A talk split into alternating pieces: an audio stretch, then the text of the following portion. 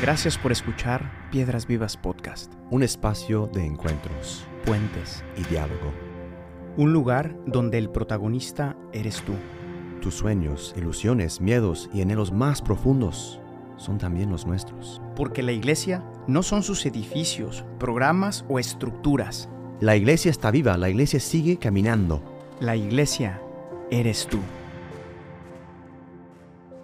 Bienvenidos nuevamente a nuestro programa Piedras Vivas.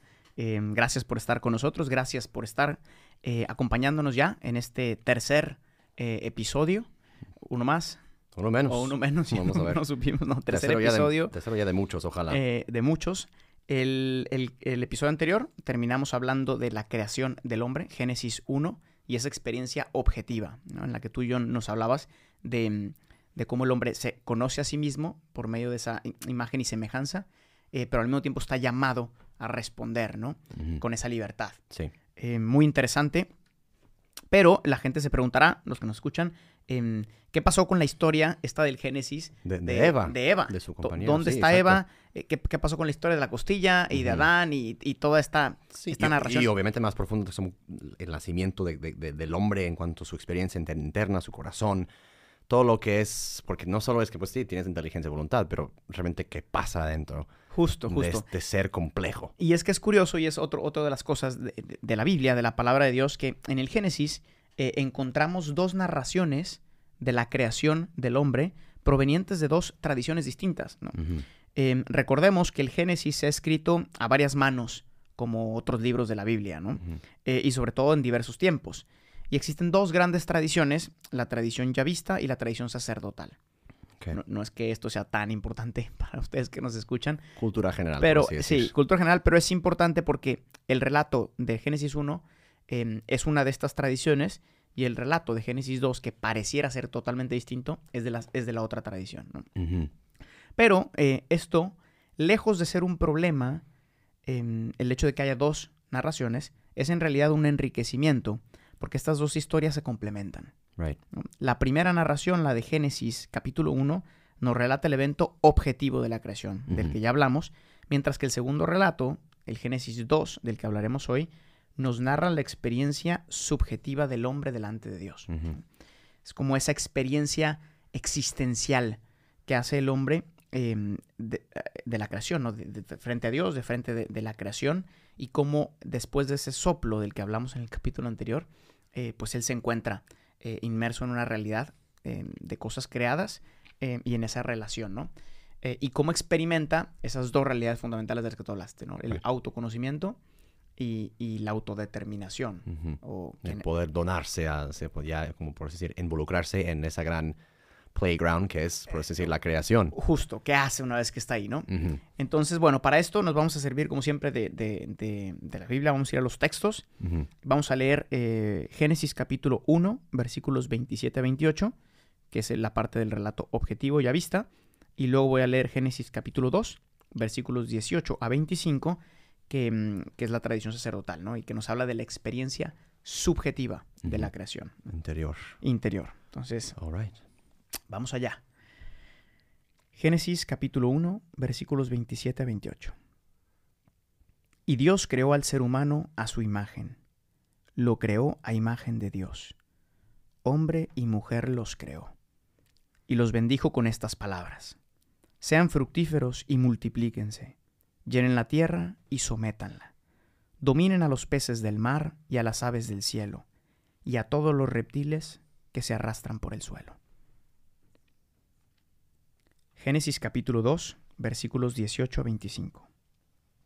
Luego Dios el Señor dijo, No es bueno que el hombre esté solo. Voy a hacerle una ayuda adecuada. Entonces Dios el Señor formó de la tierra toda ave del cielo y todo animal del campo, y se los llevó al hombre, para que les pusiera un nombre. El hombre le puso nombre a todos los seres vivos, y con ese nombre se les conoce. Así el hombre fue poniéndoles nombres a todas las criaturas, a todos los animales domésticos, a todas las aves del cielo y a todos los animales del campo. Sin embargo, no se encontró entre ellos la ayuda adecuada para el hombre. Entonces Dios, el Señor, hizo que el hombre cayera en un profundo sueño, y mientras éste dormía, le sacó una costilla y le cerró la herida. De la costilla que le había quitado al hombre, Dios el Señor hizo una mujer, y se la presentó al hombre, el cual exclamó, Esta sí es hueso de mis huesos y carne de mi carne. Se llamará mujer, porque del hombre fue sacada. Por eso el hombre dejará a su padre y a su madre, y se unirá a su mujer, y los dos se funden en un solo ser. En ese tiempo el hombre y la mujer estaban desnudos, pero ninguno de los dos sentía vergüenza. Qué texto tan bonito, caray. Precioso. Texto increíble. O sea, cada vez que lo leo también, o sea, ahorita también siguen calando cosas nuevas siempre de ese, de ese texto. Es, es muy rico en contenido, ¿no? Mamma mía. Em, Bueno, vamos a... Vamos a entrar duro. Aquí hay, hay sobre todo tres fases, em, tres frases de la- de- del texto que resalto porque son la, la línea que vamos a seguir para la reflexión, ¿no? Recuerden que en el contexto estamos en, en- en el jardín de la creación, del Edén, ¿ok? Estamos antes del pecado y esta es la experiencia eh, fundante, fundacional del hombre, ¿ok? Yes. Eh, y dice tres cosas muy curioso el texto. Dice primero, eh, no es bueno que el hombre esté solo. O sea, Dios lo dice, ¿no? Es... Dios dice, ¿no? Exacto. Que es curioso porque en, este- en esta segunda eh, narración te podrás preguntar, después de cada día de la creación, el día 1, el día 2, el día. 3, que vimos ya en el episodio primero, dice que al final de cada creación Dios decía, y vio que era bueno. Sin embargo, aquí en este texto llega el día sexto, crea al hombre y dice, no es bueno que el hombre esté solo. Solo, sí. Wow, interesante eso Le voy a hacer una ayuda, ¿no? Ténganlo en el renglón, primera idea. Segunda idea interesante es cuando dice, em, cuando, cuando aparentemente sale la, la mujer, ¿no? Que ahorita voy a explicar qué significa esto, porque Right. no es que la mujer haya sido después, cronológicamente, pero es cuando Ad- Adán voltea a ver a Eva, en este caso, y dice, esta sí es carne de mi carne y huesos de mis huesos, ¿no? Y tercer, tercera frase en la que me voy a enfocar es al final del texto cuando dice, eh, los dos estaban desnudos, pero no sentían vergüenza. ¿Ok? ¿Por qué estas tres frases? Porque en estas tres frases encontramos tres experiencias existenciales profundas, que es todo este aspecto subjetivo que Génesis nos quiere regalar, ¿no? Y Y- que hasta hoy, solamente cuando los, los leímos, pues van a ver si, caray, también estos los he experimentado, los estoy experimentando ahorita, entonces, atención ragazzi, o sea, es muy importante eso porque sí es, o sea, sí es, es fundamental. Esto es lo increíble del Común. Génesis, de lo que hablamos, del lenguaje también simbólico, Yes. que, que- que no es algo que le habló a quién sabe quién, es algo que nos habla hoy. Lo vamos a ver, tal cual, ¿no? Dale. Eh, vamos a empezar con la primera experiencia. ¿Cuál es? Cuando dice Dios en la palabra, no es bueno que el hombre esté solo. ¿A qué se refiere esto? Y con esto, em, de una vez digo cuál es esta primera experiencia existencial. Se llama la experiencia de la soledad originaria.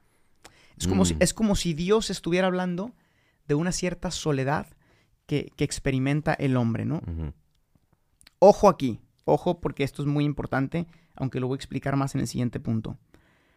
En la narración existen dos modos de referirse a hombre. Right. em, en esta segunda narración de Génesis 2, ¿no? Cuando Dios dice no es bueno que el hombre esté solo, la palabra hombre no se refiere a hombre en cuanto varón. Adán, por así decirlo. Ajá, Adán, figura varón. masculino, por Exacto, así decir. masculino. Got it. Okay. Se refiere a hombre en cuanto persona. Right. ¿no? Eh, vamos a ver porque más adelante el hebreo hace una distinción clara, ¿no? Pero aquí cuando dice no es bueno que el hombre esté solo, no es porque Dios haya creado primero al hombre masculino y después a la mujer Ah, sí, femenina. interesante, claro. Es por eso que los dos relatos se, se- se complementan. Porque Génesis 1 dice desde el inicio, y Dios creó al hombre, es decir, a la persona, y dice, hombre y mujer los creó. Va marcando esa dignidad como, como igual, por así decir, entre los dos y que... Claro, si, sea, si- si- vas que- al relato objetivo, que es Génesis 1, Ujú. dice que creó a los dos al mismo tiempo. O sea, no, hay, una, no hay una anterioridad cronológica Exacto. de Adán re- con respecto a Eva. Del No, hombre con nada, respecto a la sí, mujer. El, texto está, está claro. Y esto nos ayuda mucho a entender todo el tema de la costilla, que lo voy a tocar en el segundo punto. Pero es importante, ¿no? Sí. No es, un, no es un problema de cronología. Entonces, aquí el texto, cuando dice no es bueno que el hombre esté solo, hombre usa la palabra Adam, Ok. que Adam en, en- en hebreo significa humanidad. o- Humanidad, o, es sí. decir, persona. Exacto, como, persona concreta. Pero, em, ¿esta soledad se refiere a una soledad como mala o, o- o buena? Lo, lo vamos a ver. E- Es una Porque, soledad. sea, hoy, hoy en día, o sea, hasta mi concepción eh, de, de soledad, pues, ¿sabes? La soledad bruta, por así decirse. No quieres estar jamás solos, por así decir. Sí. Em, ¿Es bueno o malo? ya. Em, eh, tiene, tiene un aspecto de los dos, pero es sobre todo bueno. Vamos a ver por qué, ¿no? Cuando dice Dios, no es bueno que el hombre esté solo, se refiere a esa, a esa experiencia, porque el Génesis narra, ¿no? Que está el hombre y después el hombre se encuentra delante de la creación. Y ve las plantas, ve los animales.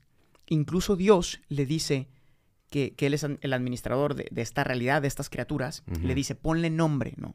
Right. Sabemos que en el lenguaje bíblico poner nombre al, al otro te da una cierta superioridad delante del otro, ¿no? Right. te da un cierto aspecto de co- co-creador, que es lo que el hombre es, ¿no? Entonces ahí estaba, ahí está Dan en el paraíso y, y empieza y pues ve los animales y al primero le pone gato y al otro le pone yo no sé Perro, sí, tigre, sí. perro, Ya. eh, sauce, eh, girasol, jirafa, a las plantas, no, no me sé Sí. todo el nombre de todas las. Sauce. Sauce es el árbol este, ah, ok. la- la- es cierto, la- el árbol llorón. Ah, sí. En fin, Adán le pone nombre a, to- a toda la realidad Ya. Ok. Pero después, como que Adán está ahí y, y- y ya después de que acaba, como que se da cuenta que, que toda la creación no, no responde a sus necesidades, ¿no? ¿Por qué? Porque los animales, las plantas, por muy increíbles que sean, no pueden responderle en el mismo modo, ¿no? Sí. Entonces, delante de las criaturas... No hablan su lenguaje más profundo, por así no decir. hablan su lenguaje, ¿no? Personal, Entonces- interpersonal, sí. Es como si, es como si en, en lo más profundo del corazón de Adán hubiera un grito ante, an- delante de la creación que le dice no es suficiente. Y- Pido, y- pido más. Pido más. Y, hablabas tú aquí de, de la experiencia que nos habla a nosotros, ¿no? Right. Para mí la, la experiencia em, típica que, que expresa esta soledad originaria Mm. es la famosa crisis de las 3 de la mañana, Sí. de la que hemos hablado creo ya en nuestra primera temporada. ¿no? ¿Qué es la crisis de las 3 de la mañana? Es cuando regresas a tu casa después de, eh, del antro o lo que sea, una sí. buena fiesta. em, y, o no necesariamente, quizá también después de un examen muy difícil y lo Sí. superaste, Exacto, después de recibir un título importante, pero es ese momento donde te encuentras solo, Exacto, por soledad, eh, y de alguna manera sientes un vacío. exacto. O sea, dices, ¿qué más hay? ¿Y qué sentido tiene todo eso? ¿Qué sentido tiene todo esto y, y- y qué sigue? ¿No? ¿Qué sigue? Right. Y, y es curioso porque en nuestra vida, em, como que siempre queremos postergar la felicidad. ¿no? Voy a ser feliz cuando me gradúe. Voy a ser feliz cuando me case. Ujú. Y luego resulta que te gradúas y, no, ahora sí cuando me case ya. Y luego te casas Sí, bueno, y mm, cuando tenga hijos. sí. Y luego los tienes y ah, cuando me tengo- jubile. Cuando tengo nietos. Cuando te- Así, y vas post- a- alargando tu felicidad porque de algún modo hay algo en tu corazón que te grita que las criaturas no son suficientes. No, no nos bastan. Y San Agustín tiene esta frase emblemática que dice, tu corazón estará siempre inquieto hasta que no descanse en Dios. Ujú. De alguna manera, Adán, es decir, el hombre, nosotros, en cuanto personas, hacemos la experiencia en nuestra realidad de que ninguna cosa temporal podrá saciar un corazón con deseos de eternidad. Que eso también reclama lo que hablamos antes, es, ese deseo de, de, claro, estamos hechos de una manera, pero con esos deseos de infinidad, de, de, de, de, ese potencial que podemos desarrollar y, y, claro, nunca en es- nada en esta vida nos podrá llenar.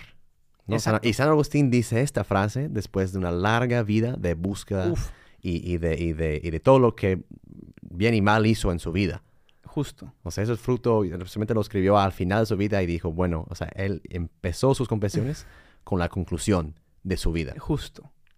Justo. Y, y es, y es, o sea, sí, es, es impresionante cómo conforme más avanzas en sabiduría, de alguna manera más te vas dando cuenta esa, esa como insatisfacción ante lo... Y no porque no sea bueno, ¿no? Exacto, sí, no, no, no, Si- tampoco. Sino porque el corazón tiene sed de eternidad, ¿no? Entonces todo lo que no es eterno. Em, y bueno, Adán, en cuanto hombre, simplemente en esta experiencia de soledad originaria, eh, tiene que descubrir y descubre que es un hijo amado del Padre. ¿no? Y que, esto, y que esto lo hace diferente de las demás criaturas, ¿no? Tú hablabas de que si la soledad es buena o mala, depende. La soledad que te enseña a ser hijo es buena. Right. La soledad que te hace reconocerte huérfano es mala, My brother. ¿no? Muy bueno, sí. Y por eso en la soledad tienes dos opciones, ¿no? Descubrir la filiación, es decir, tu ser hijo del creador, em, o ahogarte en la orfandad, Uh. ¿no? Estoy O aislarte, por o sí, aislarte, sí. ¿no? Y, y por eso es necesario, y esta es, esta es la, la piedra fundacional de todas nuestras relaciones después, es necesario que descubras que eres de alguien para que puedas ser con alguien o para alguien. O sea, fundamental. ¿no? Es fundamental. Que también reclama también mucho a lo que dec- decíamos antes, de, esa estructura relacional. Pero la- el primer paso justo es, no es que, pues sí, ya voy con la primera que, que veo, pero sí no es, ah, pues, ah, se pertenezco primero a, a un padre que me ama, que me cuida, que me establece, que me educa, y de ahí ya listo para estar con alguien, como Justo, dices tú. Justo, porque si no descubres esto, eh, nunca vas a ser capaz de entregarte o de compartir, porque Ya. ahorita vamos a ver la siguiente experiencia, de compartir con alguien ese proyecto de caminar hacia aquel que nos creó. No solo eso, quisiera también hacer el puente entre soledad y esta unidad, porque leen- tú leyendo el, el texto, cuando de la costilla, luego me explicas mejor lo de la co- la costilla, pero pensé cuando pues le sacó una costilla, él le cerró la, her- la herida, ¿no? La soledad también es un, eh, no- nos, nos hierre, ¿no? es, es, es difícil estar solos, o sea, es difícil ser solos, pero de esa herida a veces nace la cosa más bonita para nosotros, ¿no? La, la mujer, por así decir. Sí. Y es, y es increíble que de esa herida, herida que tenemos, en que pues sí, salimos de, de esa batalla de estar solos a encontrarnos con alguien después de sabernos de alguien en esa unidad. Pero ya vamos hacia... Recuérdame, Eh. recuérdame ese tema de la herida porque es súper importante. Pero sí, perdón. Bueno, entonces, primera experiencia, pum, soledad originaria, Adán delante de la creación, se reconoce como hijo del creador. Right. Una vez que sabe ser hijo, viene la segunda experiencia fundante, que es la de la unidad originaria. Eh, y es ahora sí la historia esta de la costilla y tal, que la voy a explicar un poquito mejor, ¿no? Right. En la, mientras que en la primera descubrí mi identidad de hijo, ahora Adán, Adán hombre, persona, hombre y mujer, cada uno de nosotros, tenemos que descubrir nuestra siguiente identidad, que es la identidad de esposo o esposa. Ah, ok. Cuando, cuando Adán reconoce que no, hay, que no hay ningún igual entre la creación, también de algún modo se da cuenta que tampoco con Dios existe una comunión, por así decir, perfecta. Right. El Génesis nos narra que Dios caminaba con ellos en el jardín, Ujú. pero el hecho de... Pero una cosa es caminar con alguien y otra cosa es hacerte una sola cosa con alguien. ¿No? Y eso no pasaba en el Edén. Ujú. Eso pasó hasta después, Exacto. gracias a Cristo. Pero hasta ese momento no pasaba eso. Entonces Adán se siente solo delante de las criaturas y de alguna manera delante del Creador. Como un hijo con un padre. o sea, tampoco el hijo tiene esa relación intimísima Claro. con su padre. Es mucho de respeto, de admiración, de imitación, pero no de, y de, de- unión. y tal, pero no es de unión. Exacto. Y entonces ahí es cuando viene esta historia de voy a hacerle una ayuda, ¿no? Eh, y aquí entonces la relación, ahora sí, vuel- vuelvo a las palabras, ¿no? En toda la narración de Génesis, todo el tiempo está hablando, en este segundo capítulo, de Adán en cuanto persona, em, excepto cuando llega la parte, dice, bueno, entonces Dios, el Señor, hizo que el hombre, Adán, persona, hombre mujer, cayera en un sueño profundo. Y mientras éste dormía, sacó una costilla y, las, y cerró la herida. ¿no?